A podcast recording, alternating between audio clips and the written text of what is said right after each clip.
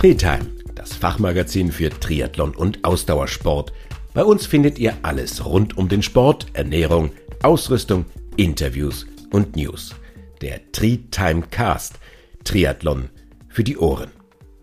Essen, trinken und gewinnen. Ja, wenn das immer nur so einfach wäre. Was isst du? Wann isst du? Wie viel isst du? Eines vorneweg. Die ideale Ernährungsweise. Es gibt sie nicht. Und das sagt nicht ich, das sagt Uwe Schröder. Uwe Schröder ist Ernährungswissenschaftler beim Institut für Sporternährung in Bad Nauheim und er ist heute unser Experte hier in diesem Trietime-Cast. Ja, und mich kennt ihr schon. Ich bin Andi Groß, Moderator und Triathlet. Zum Einstieg in dieses Thema Ernährung, speziell für Ausdauersportler, gehen wir gedanklich etwas zurück in die Vergangenheit. Eigentlich so richtig weit zurück, nämlich in die griechische Antike. Da gab es zwar noch kein Triathlon, aber schon richtig fitte Sportler, Kriegerinnen und Läufer. Pheidipides, einer der bekanntesten antiken Läufer, ist nämlich wieder im Trend. Nicht nur weil Laufen wieder in ist, sondern weil er sich überwiegend vegetarisch ernährt hatte. Wie die meisten seiner Kollegen vor über 2000 Jahren, die als Nachrichtenboten oftmals Strecken von mehr als 200 Kilometer zurückgelegt hatten. Der laufende Grieche war wohl eher ein Leichtgewicht mit etwa 50 Kilogramm. Auf den etwa 500 Kilometern von Athen nach Sparta und wieder zurück verbrauchte er etwa 28.000 Kilokalorien und die holte er sich überwiegend aus getrockneten Feigen. Auch wenn die Griechen und Römer zunächst auf vegetarische Lebensmittel setzten, um ihre sportlichen Leistungen zu steigern, griffen sie bereits 100 Jahre später gerne zu Fleisch. Kräuter, Tees und Pilze sollten ihnen einen weiteren Leistungsschub bringen, während in Südamerika zur selben Zeit Tee, Kaffee und Coca als Stoffwechselbooster für lange Distanzen herhalten mussten. Ernährungsergänzungen sind also keine Erfindung der Neuzeit. Anfang des 19. Jahrhunderts galt Eiweiß als Hauptenergielieferant. Diese Auffassung konnte zwar bereits 1866 entkräftigt werden, doch war Rindfleisch bis vor 100 Jahren das wichtigste Lebensmittel der Sportlerernährung. Die Diskussion, ob nun Kohlehydrate oder Fett der bessere Energielieferant für die Muskeln ist, stammt auch nicht aus unseren Tagen.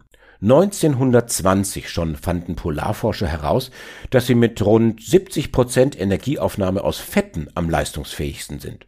Wollte man allerdings etwas schneller vorankommen als die Forscher auf dem Weg zum Pol, schien Fett als überwiegender Energielieferant nicht das Mittel der Wahl zu sein. Schon während des Boston-Marathons 1923 und 1924 wurde anhand von Blutzuckermessung dokumentiert, dass eine Kohlehydratunterversorgung ursächlich sein kann für die Erschöpfung beim Ausdauersport. Mit diesen Studien aus den 20er Jahren wuchs die Erkenntnis, dass die Verfügbarkeit von Kohlehydraten als Energiequelle für die Muskelkontraktion, für das Nervensystem und damit für das Gehirn von entscheidendem Einfluss auf die Ausdauerleistungsfähigkeit ist. Das meiste aktuelle Wissen über die Zusammenhänge von Energiezufuhr und Energieverbrauch basiert auf Studien aus den 30er Jahren. Auch einige Hunde mussten als Versuchskaninchen herhalten und wurden, obwohl sie typische Fleischfresser und damit prädestiniert für die No-Carb-Ernährung sind, mit Kohlehydraten gemästet. Und siehe da, sie waren danach in der Lage, um ein Vielfaches weiter bzw. dieselbe Strecke schneller zu laufen als mit reiner Fleischkost. Die High-Carb-Phase wurde hier eingeläutet. Bereits 1953 forderte der Weltleichtathletikverband, dass bei allen Marathonveranstaltungen nach 15 und 30 Kilometer eine Trinkstation einzurichten sei. Daten aus dem Koreakrieg und dem Vietnamkrieg zur Leistungsfähigkeit amerikanischer Soldaten bei unterschiedlicher Getränkeversorgung waren dann maßgeblich verantwortlich für die Zusammensetzung der ersten kommerziellen Sportgetränke, die ab Mitte der 80er Jahre auch die wachsende Zahl deutscher Ausdauerathleten unterstützen sollten. Ende der 60er Jahre wurde vor allem in Skandinavien anhand von Muskelbiopsie-Untersuchungen die Bedeutung des Muskelglykogens als Kohlehydratspeicher dokumentiert. Aus diesen Daten konnten dann Empfehlungen abgeleitet werden für das Aufladen der Glykogenspeicher durch einen hohen Kohlehydratanteil in der Nahrung. In den 70er Jahren war man noch skeptisch, ob während der Aktivität verzehrte Kohlehydrate überhaupt nennenswert zur Energieversorgung beitragen können. Doch die ersten konkreten Carboloading-Pläne für Wettkampfvorbereitung folgten schon zehn Jahre später. Aus Studien ließen sich konkrete und detaillierte Kohlehydratvorgaben ableiten für die Versorgung während des Trainings und des Wettkampfes. In den vergangenen 30 Jahren wurden die Energiebereitstellungsraten unterschiedlicher Kohlehydrate ebenso studiert wie die maximal verwertbaren und benötigten Kohlehydratmengen und die besten Zeitpunkte des Verzehrs. Ende der 90er Jahre waren die ersten Kohlehydratgels erhältlich und haben die bis dahin als Energiespender beliebten Bananen abgelöst. Es wurden unterschiedlichste Strategien und Produktzusammensetzungen entwickelt, um die Verfügbarkeit der Kohlehydrate vor, während und nach dem Training und Wettkampf zu optimieren und die Leistungsfähigkeit sowie die Regeneration zu unterstützen. Eiweiße als komplexe Proteine, als spezielle Eiweißfraktionen oder als einzelne Aminosäuren hielten Einzug auch in die Ernährung der Ausdauersportler. Long-Distance-Getränke, Riegel und Regenerationspräparate sind heute ohne eine adäquate Eiweißkomponente kaum mehr vorstellbar. In den letzten Jahren haben neben den Eiweißen auch Präparate mit sehr spezifischer Wirkung und speziellen Substanzen Einzug in die Regale der Supermärkte und Sportshops gehalten. Ihre Wirkversprechen sind meist enorm, ihre effektive Wirkung meist bescheiden. Bewiesen ist sie in den seltensten Fällen. Dennoch bietet die aktuelle Palette von Nahrungsergänzungen interessante und auch sinnvolle Produkte, die im Einzelfall hilfreich für die Leistung und die Erholung sein können. Viele Studienergebnisse haben Eingang in die praktische Sportlerernährungsberatung gefunden und Methoden zur Unterstützung der Leistungsfähigkeit haben sich etabliert. Einige Empfehlungen wurden aber mit so viel Nachdruck propagiert, dass sie zu konsequent umgesetzt wurden. So kann heute keine Rede mehr davon sein, dass es sinnvoll ist, so viel wie möglich zu trinken und alle Schweißverluste noch während der Belastung auszugleichen. Auch müssen die exorbitanten Kohlehydratempfehlungen vergangener Jahre in Frage gestellt werden und die richtigen Zielgruppen für derartige Mengen genau definiert werden. Kein Hobbyathlet benötigt rund ums Jahr täglich acht Gramm oder mehr Kohlehydrate pro Kilogramm Körpergewicht. Rindfleisch ist derzeit gefragt wie vor 100 Jahren, allerdings nur bei denjenigen, die sich der Low-Carb-Ernährung oder sogar dem Paleo-Prinzip verschrieben haben.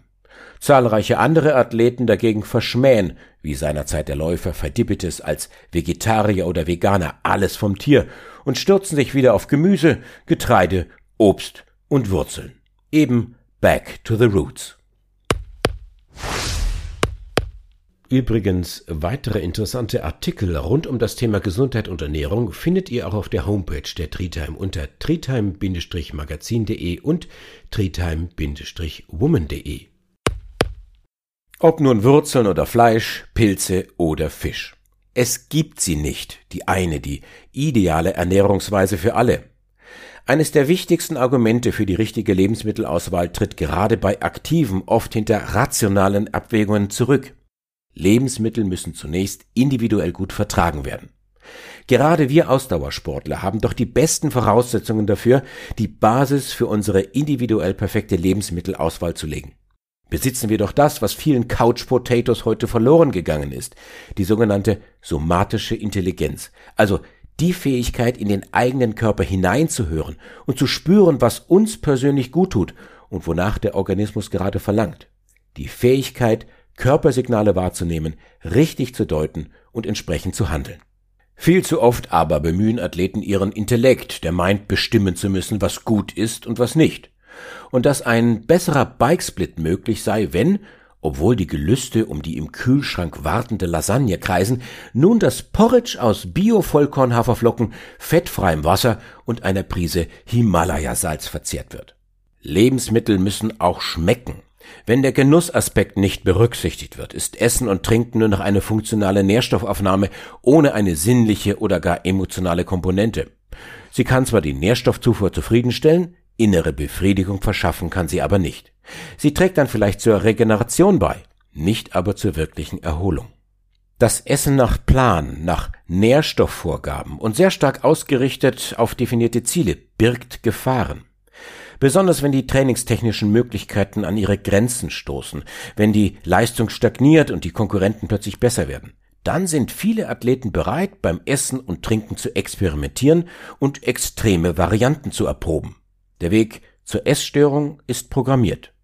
Immer mehr Sportler weisen Symptome auf von grenzwertigem Essverhalten oder manifesten Essstörungen. Ein oft vernachlässigter, aber wichtigster Aspekt beim triathlongerechten Essen und Trinken ist daher die Deckung des Energiebedarfs und die Sicherstellung einer ausreichenden Energieverfügbarkeit. Zahlreiche Triathleten beginnen intensiver bzw. umfangreicher zu trainieren, ohne ihre Energieaufnahme entsprechend anzupassen. Oder sie reduzieren bewusst ihre Nahrungs- und vor allem Fettaufnahme, um abzunehmen und ihren Körperdepotvettanteil zu verringern. Das Thema Gewicht ist im Triathlon allgegenwärtig. Wer hat noch nicht versucht, beim Bike irgendwo das Gewicht zu reduzieren? Auch ein Körpergewichtsverlust führt anfangs oft zu einer Leistungssteigerung, was dazu verleiten kann, weiteres Gewicht verlieren zu wollen. Allein dadurch kann es bereits zu einer Essstörung kommen. Gerade im Ausdauersport aber schränkt ein zu wenig an verfügbarer Energie mittelfristig die Leistungs- und Regenerationsfähigkeit ein. Und bereits nach wenigen Tagen auch den Gesundheitsstatus. Und das drastisch. Als Energieverfügbarkeit wird diejenige Energie definiert, die dem Körper noch für alle Körperfunktionen zur Verfügung steht, nachdem die durch körperliche Aktivität verbrauchte Energie von der durch die Nahrung aufgenommenen Energie abgezogen wurde. Bei einer zu niedrigen Energieverfügbarkeit geht der Körper in eine Art Sparmodus über. Das heißt, er adaptiert die zelluläre Erhaltung, die Thermoregulation, das Wachstum und die Reproduktion und das alles, um die Energiebilanz auszugleichen und um das Überleben zu sichern, mit Folgen für den allgemeinen Gesundheitszustand. Trotz einer niedrigen Energieverfügbarkeit kann das Körpergewicht mittelfristig auf diese Weise sogar stabil bleiben. Der negative Einfluss auf die Gesundheit ist dann aber bereits vorhanden. Eine reduzierte Energieverfügbarkeit kann mit oder ohne Essstörung auftreten. Und besonders dramatisch wirkt sich eine geringe Energieverfügbarkeit bei Athletinnen aus. Hier kann es zum Phänomen der Triade der sporttreibenden Frau kommen, auch athletische Triade oder Female Athlete Triad genannt. Dieses Erkrankungsbild betrifft neben leistungssportlich trainierenden Frauen auch immer mehr freizeitsportlich Aktive. Sowohl bei den Sportlerinnen als auch in den Vereinen herrscht oft noch Unwissenheit über dieses Störungsbild, sodass die Symptome oft nicht frühzeitig erkannt werden. Aktuell wird die Female Athlete Triad oder kurz Triade als eine dynamische Beziehung zwischen drei Eckpunkten definiert. Der Energieverfügbarkeit, dem menstruellen Status und der Knochengesundheit. Und dabei bewegen sich die drei Faktoren einzeln und teilweise unabhängig voneinander in einem Spektrum zwischen Gesundheit und Krankheit. Bei einer über einen längeren Zeitraum andauernden niedrigen Energieverfügbarkeit, die gewollt oder ungewollt entstanden sein kann, kommt es leicht zum Ausbleiben der Menstruation. Es wird weniger Östrogen produziert und die Knochenmineraldichte sinkt. Es konnte gezeigt werden, dass bereits nach fünf Tagen reduzierter Energieverfügbarkeit auf unter 30 Kilokalorien pro Kilogramm fettfreier Masse am Tag die Hormonsignalkette gestört wird. Aktuelle Studien belegen, dass ein Wiedereinsetzen der Menstruation wahrscheinlich wird, wenn die Energieverfügbarkeit bei betroffenen Triathletinnen auf über 30 Kilokalorien wieder angehoben wird mit einer Verbesserung der Knochenmineraldichte ist aber erst zu rechnen ab einer Erhöhung auf über 45 Kilokalorien. Gerade das oft praktizierte spezielle Essverhalten beim Triathlon begünstigt eine Energieunterversorgung bzw. eine geringe Energieverfügbarkeit. Dazu gehören wiederholte Phasen von Diäthalten und verstärktem Essen, aber auch die Einnahme von Diuretika, Nahrungsergänzungen und spezieller Sportlernahrung. Der Triathlonsport ist hierbei nicht der Auslöser. Er trägt aber zu einer niedrigen Energieverfügbarkeit bei.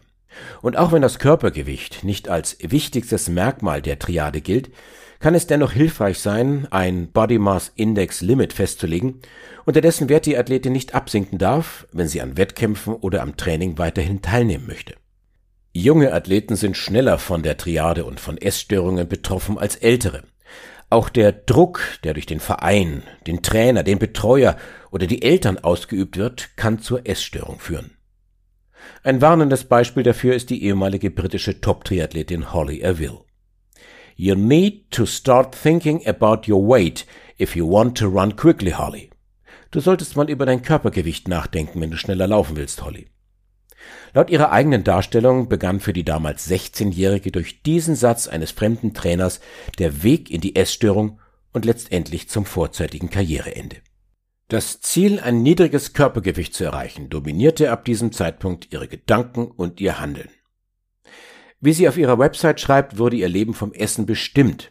Sie orientierte sich am extremen Essverhalten von Profiathleten und versuchte dieses durch eine noch geringere Nahrungsaufnahme noch zu toppen. Auch bei ihr verbesserten sich durch die Gewichtsreduktion zunächst die Leistungen. Ihr Heimtrainer konnte sie anfangs noch von diesem gefährlichen Verhalten abbringen, aber mit einem Trainerwechsel begann das gestörte Essverhalten erneut.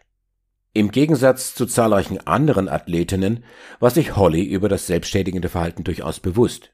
Sie beendete als Selbststutz ihre Karriere noch vor den Olympischen Sommerspielen in London, obwohl sie als eine der großen Olympia-Hoffnungen der Briten galt.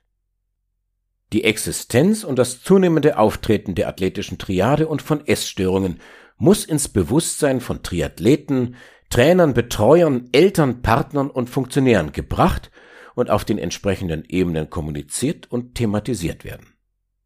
Es geht um eure Gesundheit. Übrigens, weitere interessante Artikel rund um das Thema Gesundheit und Ernährung findet ihr auch auf der Homepage der Treetime unter treetime-magazin.de und treetime-woman.de. Treetime Cast. Triathlon für die Ohren.